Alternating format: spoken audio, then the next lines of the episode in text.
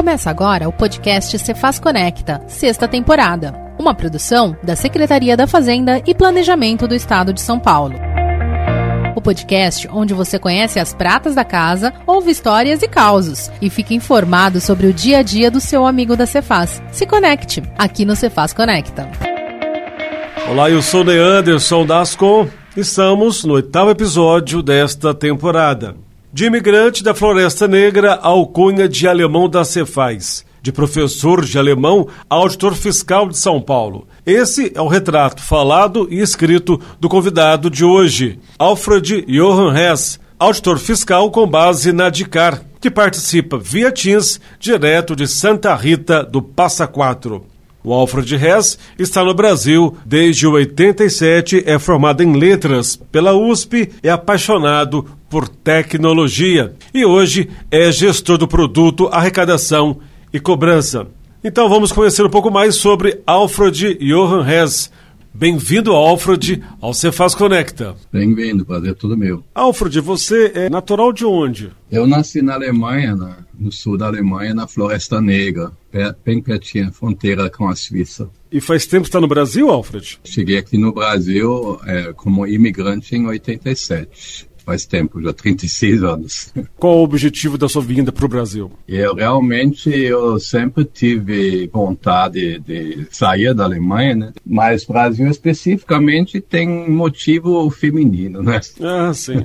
Amor, paixão. É, tem, tem, a ver isso. Porém, eu, eu cheguei a estudar, né? Estudei uhum. é, um curso que chama, chama Seria Estudos da América Latina, né? Então, por isso tive já um vínculo com o Brasil, né? E como é que o Brasil te recebeu? Muito bem, tenho que reclamar. Que bom, hein? E já tem uma grande família por aqui? Sim, sim, tenho filhos. Você falou que seu pai é alemão e a sua mãe é suíça? Não, a minha mãe é alemã e o meu pai é suíço. Ah, sim. Eles estão é. vivos? A minha mãe está viva ainda, mas o meu pai já faleceu já faz mais de 20 anos já. Sua mãe mora onde? Na Alemanha mesmo. Você vai muito para a Alemanha ou não? Antigamente, média de cada dois anos, né? Mas é, agora, ano passado, tive que ir duas vezes, né? Porque a minha mãe está ficando com Alzheimer, eu tive que dar um suporte lá, uma clínica de repouso, essas coisas todas, né? Mas aí já está, agora já está regularizado. É 95 ela vai fazer agora em maio, né? Manda um abraço para ela. Agora, como é, como é que você chegou até a, a Fazenda de São Paulo?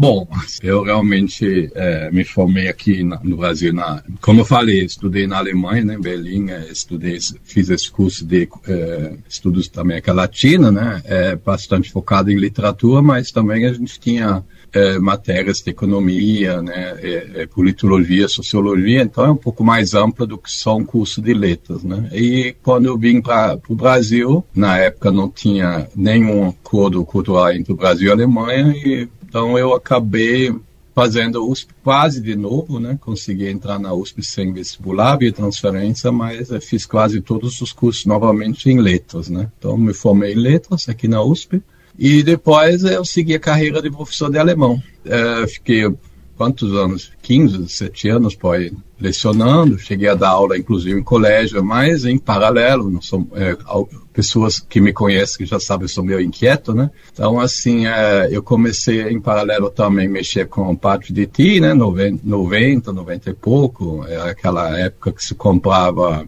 é, computador no paralelo em dólar, né? algumas pessoas ainda vão se lembrar dessas coisas, né? O meu primeiro computador eu comprei em, com 1.700 dólares, né? que se pagava, veio quase um, uma espécie de contrabandista na sua casa entregar. Né? E aí eu comecei a mexer com o computador, comecei a é, usar o computador na sala de aula, participei do grupo de, de, de estudos na USP também, na ECA, sobre o assunto, né?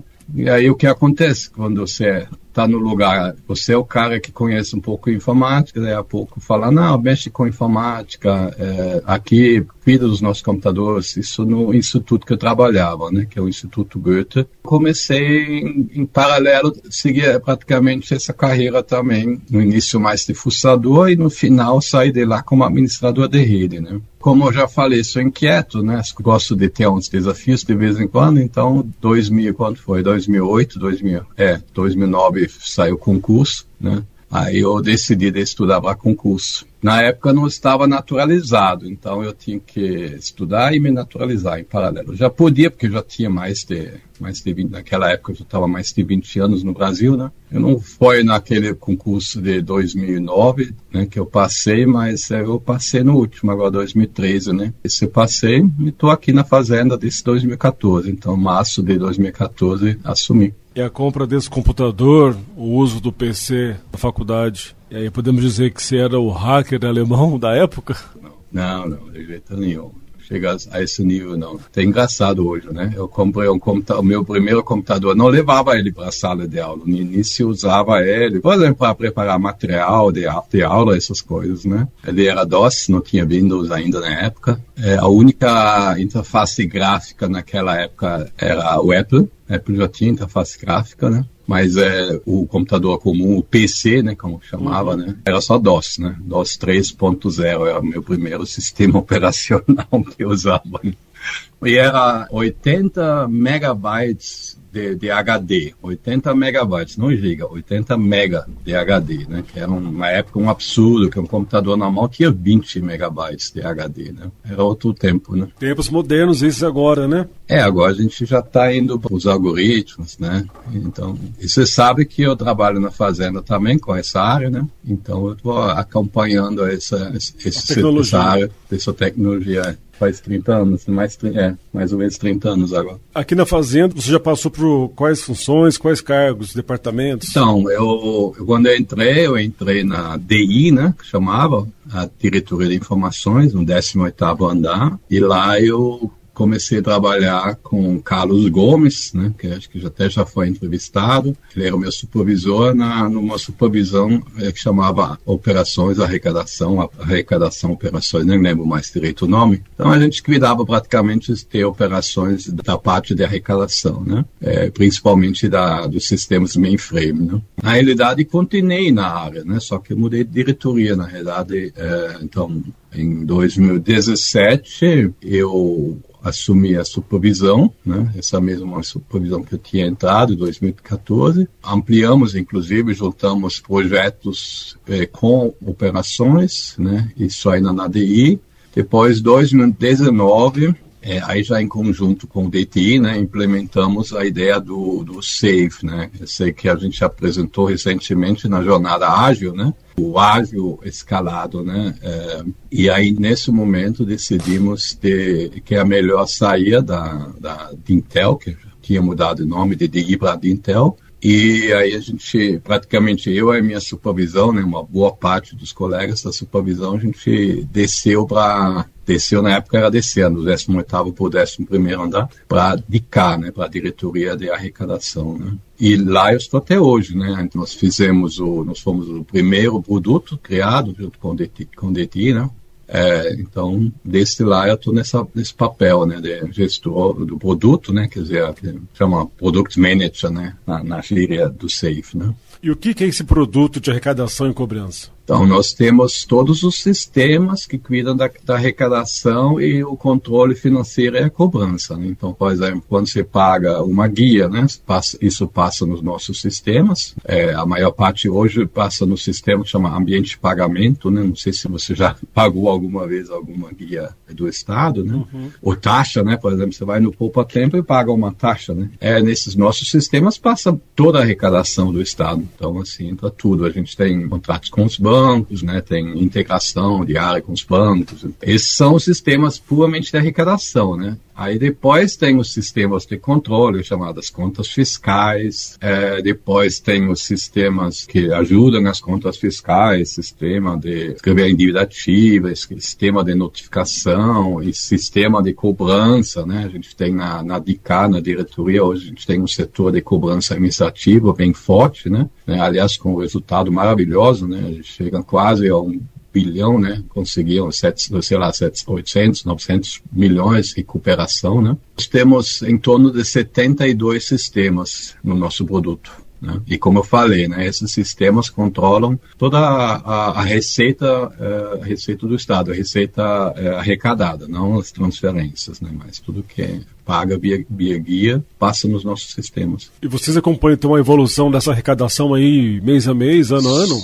Na verdade, a gente está fazendo as melhorias gradativas, as adaptações, né? Então, assim, por exemplo, muda uma lei, a gente tem que, tem que ir lá, tem que corrigir os sistemas também. Já fizemos muito, né? É, muitas coisas que é automatização, então muitos processos que antigamente era manual, a gente já conseguiu automatizar, a gente ainda tem coisas para fazer, né? Mas já tem muita coisa já foi feito, né? Então, nisso aí realmente estou acompanhando desde que entrei na fazenda essa área, né? esse pedaço. Né? O sistema de cobrança dá resultados? Sim, o sistema de cobrança, como eu falei, né, tem esse setor, o sistema de cobrança, eles têm hoje a, o call center, né, não sei se é, o pessoal sabe, é, então o pessoal liga e tem uma, uma área também que faz a cobrança qualificada, né, e, tá, esses são um conjunto, né, se eu estou bem lembrado dos últimas apresentações, que o ano passado tudo junto conseguiu recuperar mais de um bilhão de reais de arrecadação. Quer dizer, é, o pessoal que deixou de pagar e no final pagaram né, pela cobrança. Mas qual que era o total devido, mais ou menos, você sabe? Ah, do ICMS, uh, eu acho que está em torno de uh, inadimplência do ICMS em 4, 5, 6 bilhões, algo assim nesse sentido. Cefaz Conecta. O convidado de hoje é Alfred Johan Hess, que é auditor fiscal, com uma vaga flutuante em Ribeirão Preto, mas que atua na DICAR. Alfred, esses sistemas de cobrança aí, dá para ter uma avaliação de como o contribuinte recebe essa cobrança aí? Ele fica mais propenso a pagar depois de ser notificado? Ah, eu não sei, né? Você está lá de cá, né? Vai, vai pensar, né? Mas assim, a gente tem uma ação também, né, que a gente é, faz é, visita, né, aos contribuintes, é, no programa Nos Conformes, aí tem uma cobrança, né, então assim, eu, eu fiz também já um desses, né, como a empresa maior, né, então assim, é, expliquei todas as consequências. Então, assim, não microempreendedor, mas às vezes para um, uma empresa de meia porte, né, é, é ruim ela ser devedor, porque ela não tem.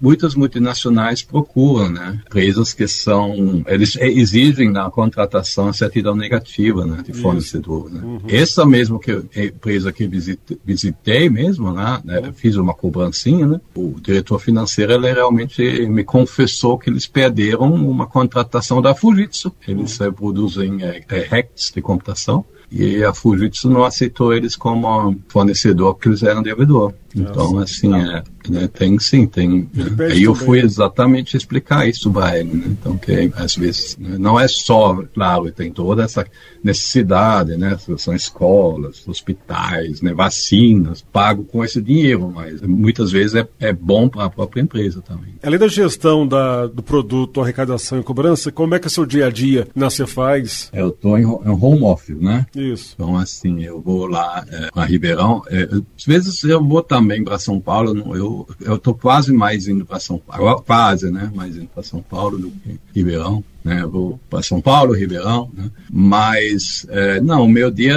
gestão, a gente é, aplicou o modelo ágil, né? Então, na gestão, então, assim, a gente tem, é, então, por exemplo, nós temos reuniões diárias, né? Tudo Teams, né? Então, a gente faz toda essa gestão à distância. Então, a gente tem reuniões diárias, né? A gente tem reuniões de acompanhamento semanal, né? Aí tem os, as equipes, esses 72 sistemas são, sendo atendidos, tem é, oito equipes, né? Que estão trabalhando hoje é chamados Scrum Teams, né? Times é, que trabalham é, com esses sistemas. Então a gente tem é, reuniões e reuniões. Eu, praticamente a minha rotina básica é reuniões no Teams, né? Bastante intenso, né?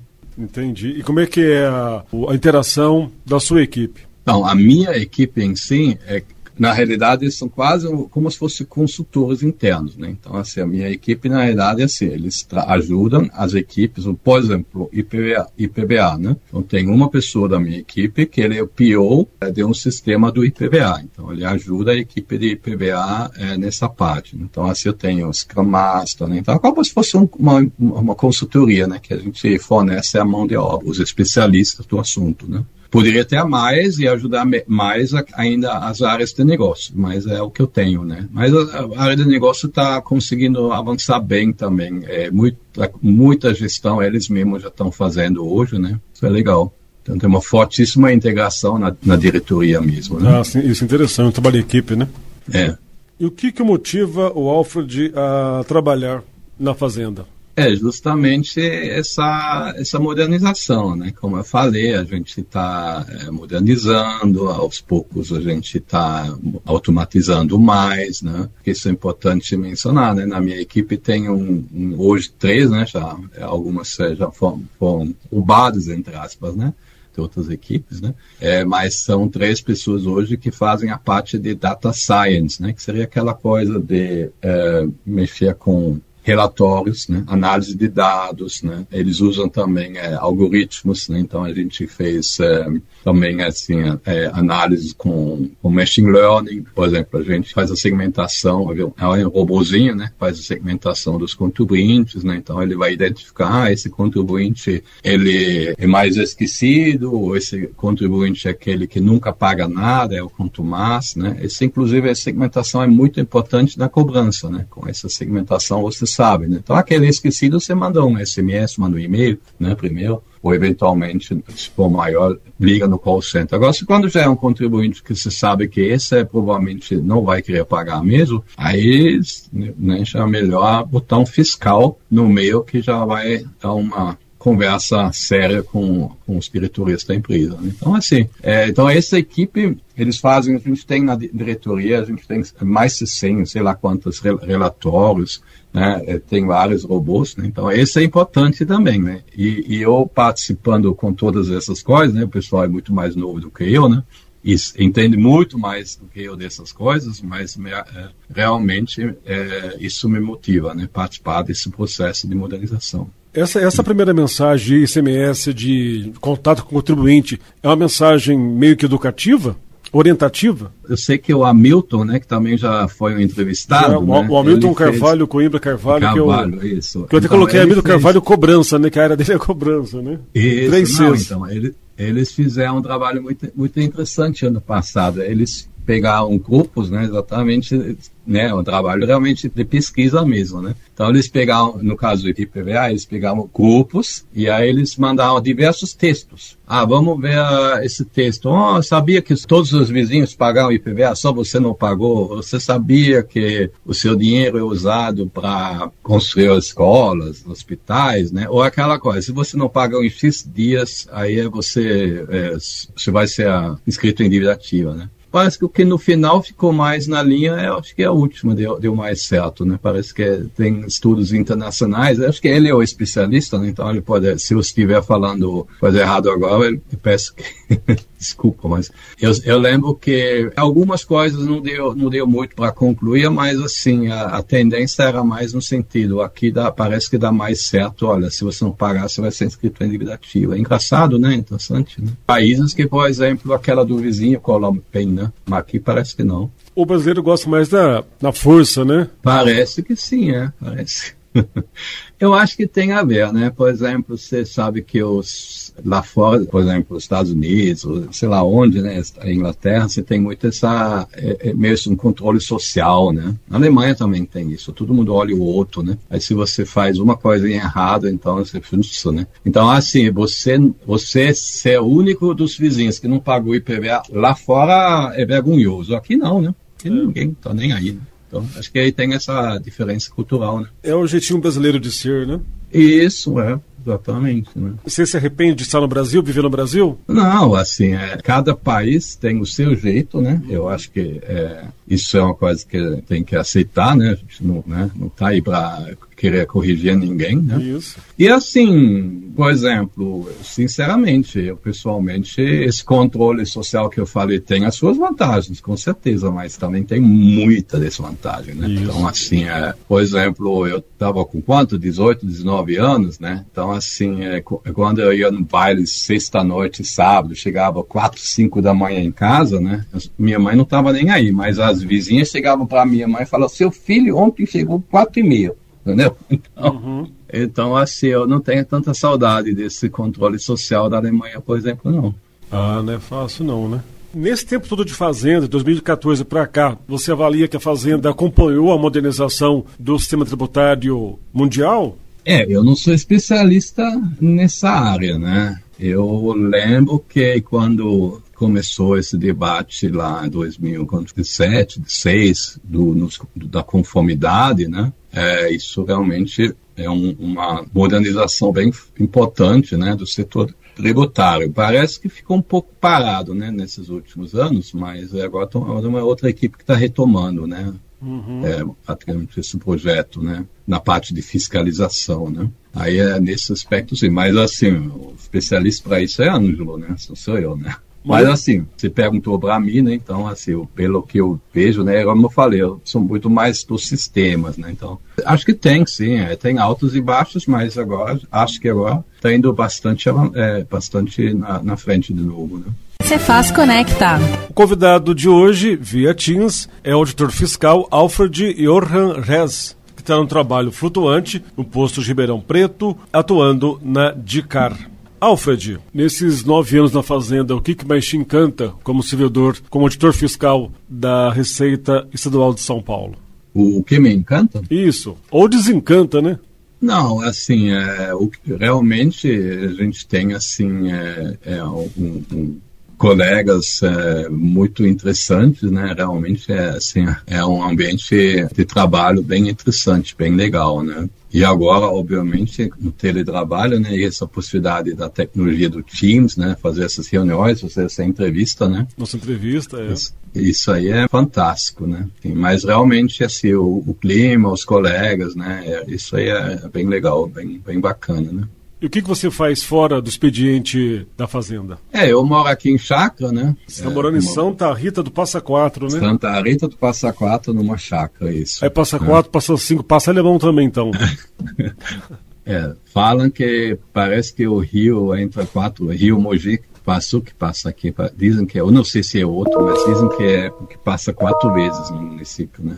Mas é, aqui é famoso, aqui é a cidade do Zequinha de Abreu, Abreu Tico Tico no Fubá, nasceu aqui em Santa Rita, a música. É, então, como eu moro em chácaras, eu tenho, é, se eu quiser, né, sempre tenho, tenho trabalho para fazer, né. Então, eu gosto de mexer um pouco com jardinagem, até eu, eu gostaria de ter mais tempo, né, mas realmente é, não tenho tanto tempo pelo trabalho, né. Então, assim, uma das coisas, de fato, ajudar, vamos dizer assim, né, cuidar da chácara e, e outras coisas, assim, então, né, eu gosto bastante também de, de ver é, vídeos, inclusive tecnologia, né?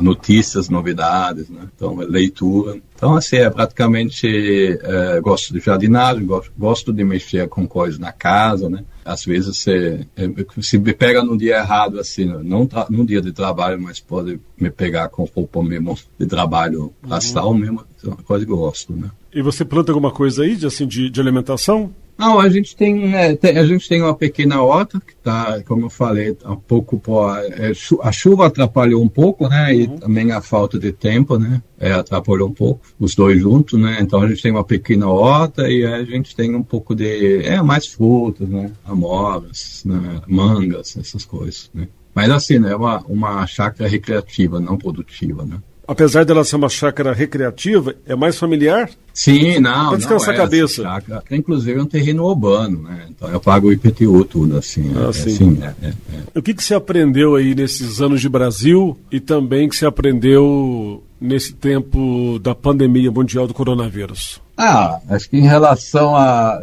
É um pouco Javão, mas acho que em relação ao Brasil, posso dizer que é menos alemão, né? Improvisar mais, acho que sempre já fui, né? Como eu falei, como eu na realidade não sou alemão é, nato, né? Na realidade, assim, quando eu nasci, eu era inicialmente só suíço pelo pai, né?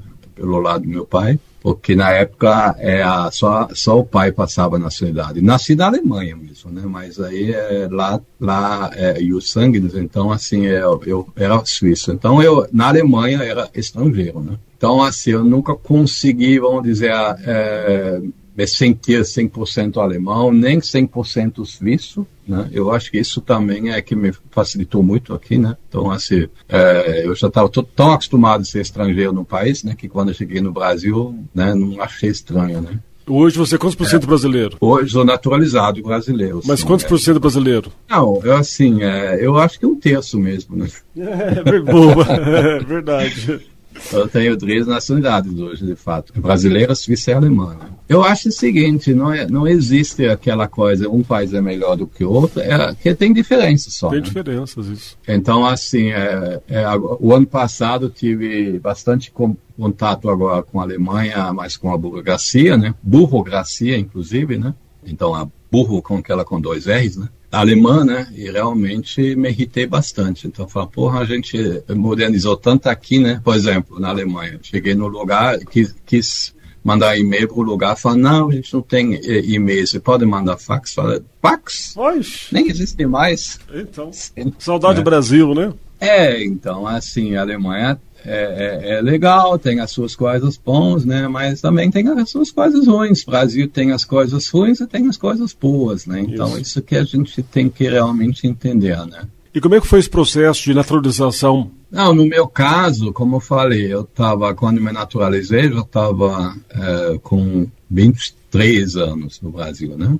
Então, assim, eu caí naquela naturalização é, Natural. Esqueci o nome agora. Tem uma naturalização, é, é praticamente não é mais, é, ela não é mais discricionária, né? É, acho que quando você tem 15 anos, alguma coisa assim, é, de residência no Brasil, você já tem direito de adquirir a nacionalidade. Então é diferente de uma naturalização é, com poucos anos, né? Aí realmente você tem que pedir e pode ser negado. No meu caso, ah, só foi assim um processo um pouco demorado, né? Acho que levou que, um ano e meio mais ou menos, mas é sem estresse nenhum. Engraçado foi o dia que a Polícia Federal meu, eles fizeram visita mesmo, verificar se eu estava mesmo morando no local. E aí eu estava aqui, né, estava estudando, aí chegou, na época a gente tinha criança pequena, tinha empregada, aí chegou para mim toda preocupada, né, falei, nossa senhora, a Polícia Federal quer falar, acho que ela estava tremendo na base, a Polícia Federal quer falar com você. E eu falei, aleluia, aleluia, estava esperando glória, esse é. povo mesmo. Essa boa, é.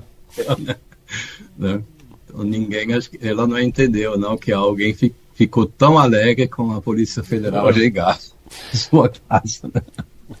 Oh, foi fácil aprender o português? Fácil, não vou dizer, mas é, eu tenho a, a minha base idiomas, o meu primeiro é, idioma que aprendi na escola foi latim, né? que é, é, na Alemanha é bastante comum isso ainda, né? De, de se ensinar latim na escola. Então, realmente tive uma certa facilidade, né? Então, muitas palavras, é, muitas estruturas, né? Já, estrutura não tanto, mas principalmente vocabulário e tudo, né?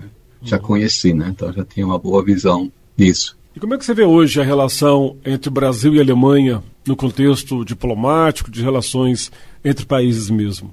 Sim, a Alemanha, quando eu trabalhava no Goethe, a gente sempre falava que São Paulo é a maior cidade industrial da Alemanha. Né? Assim, no sentido que não tem uma cidade na Alemanha com tantas empresas em um único local, né? Porque a Alemanha é bastante diversificada, então espalhado mesmo, né? As, as indústrias, né? E as grandes empresas todas estão no Brasil. Então, com certeza, Brasil para a Alemanha, para a indústria alemã é muito importante, né?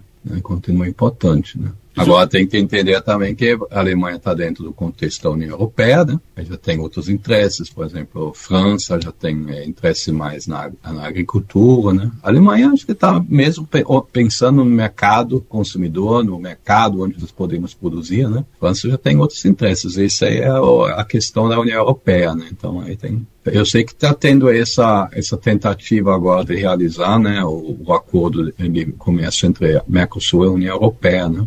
Mas tem brigas, né? Interesses comerciais, tem, né? Tem interesses comerciais. É, como eu falei, né? Hum. Obviamente, para nós aqui, é bastante interessante da gente conseguir abrir o mercado para os produtos agrícolas. Mas aí, né? Também tem a, o lobby de lá, né? É, da, da, da, União Europeia mesmo, né? Você falou algumas vezes que você é um rapaz muito inquieto. De onde vem essa sua inquietude? Bom, não sei. Provavelmente, provavelmente de berço. É, é eu assim, eu, eu lembro quando eu fiz a entrevista lá na época da DI, né? Quando, aí eu falei, olha, eu já tenho uma certa idade, mas eu gosto de desafio. Então, quando eu começo a ficar na mesmice, eu começo a é, cansar, né? Então, então assim, realmente é o que eu estou fazendo hoje, né? Continua, né, fazendo, a gente está participando de, de, várias coisas, né, de modernização, né, essa parte do sistema é bastante é encantador, né, para mim, né, uhum. é, sempre tem novidades, né, então, agora de onde vem essa inquietude, não sei, não sei. Para fugir dessa inquietude, você corre pro jardim, né? Sim, aí o jardim é uma boa terapia, né? Ou pintar também, uma coisa.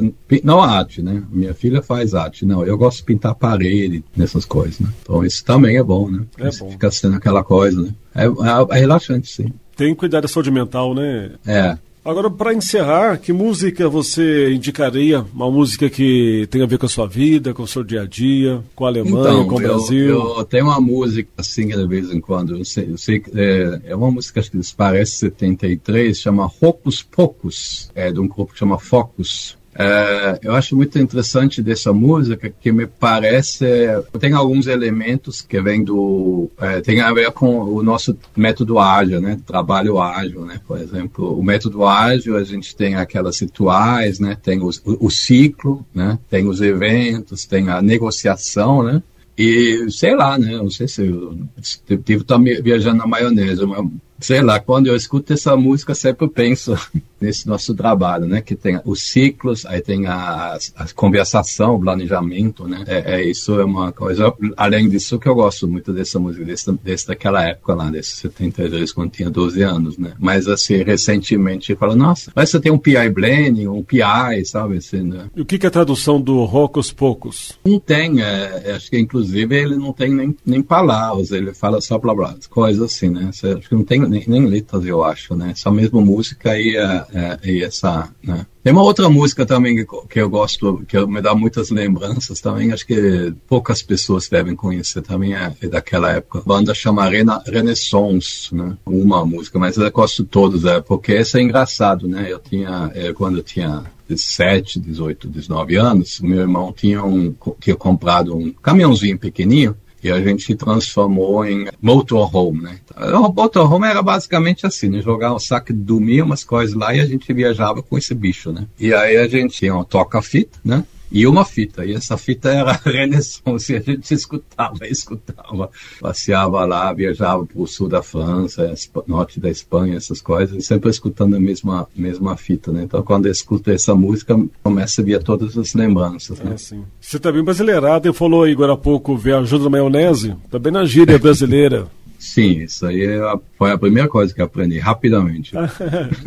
Já viajou muito maionese? Ah, de vez em quando eu viajo, né? É, é bom também, né? É bom. Você fica, né? É, é, que a gente só tem que saber também, né? Tem que saber e voltar, é, né? É, tem que saber, não, tem que saber, né? Que, né, que tá viajando na maionese, mas de vez em quando é bom.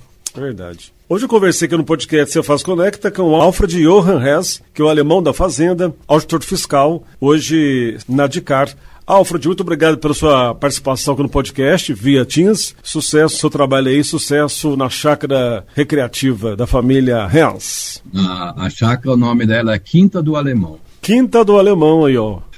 Então, sucesso aí para a Quinta do tá Alemão. Bom, tá, obrigado. E você também pode participar do Cefaz Conecta. Tem interesse? Mande um e-mail para gente, imprensa.fazenda.sp.gov.br. Até o próximo episódio.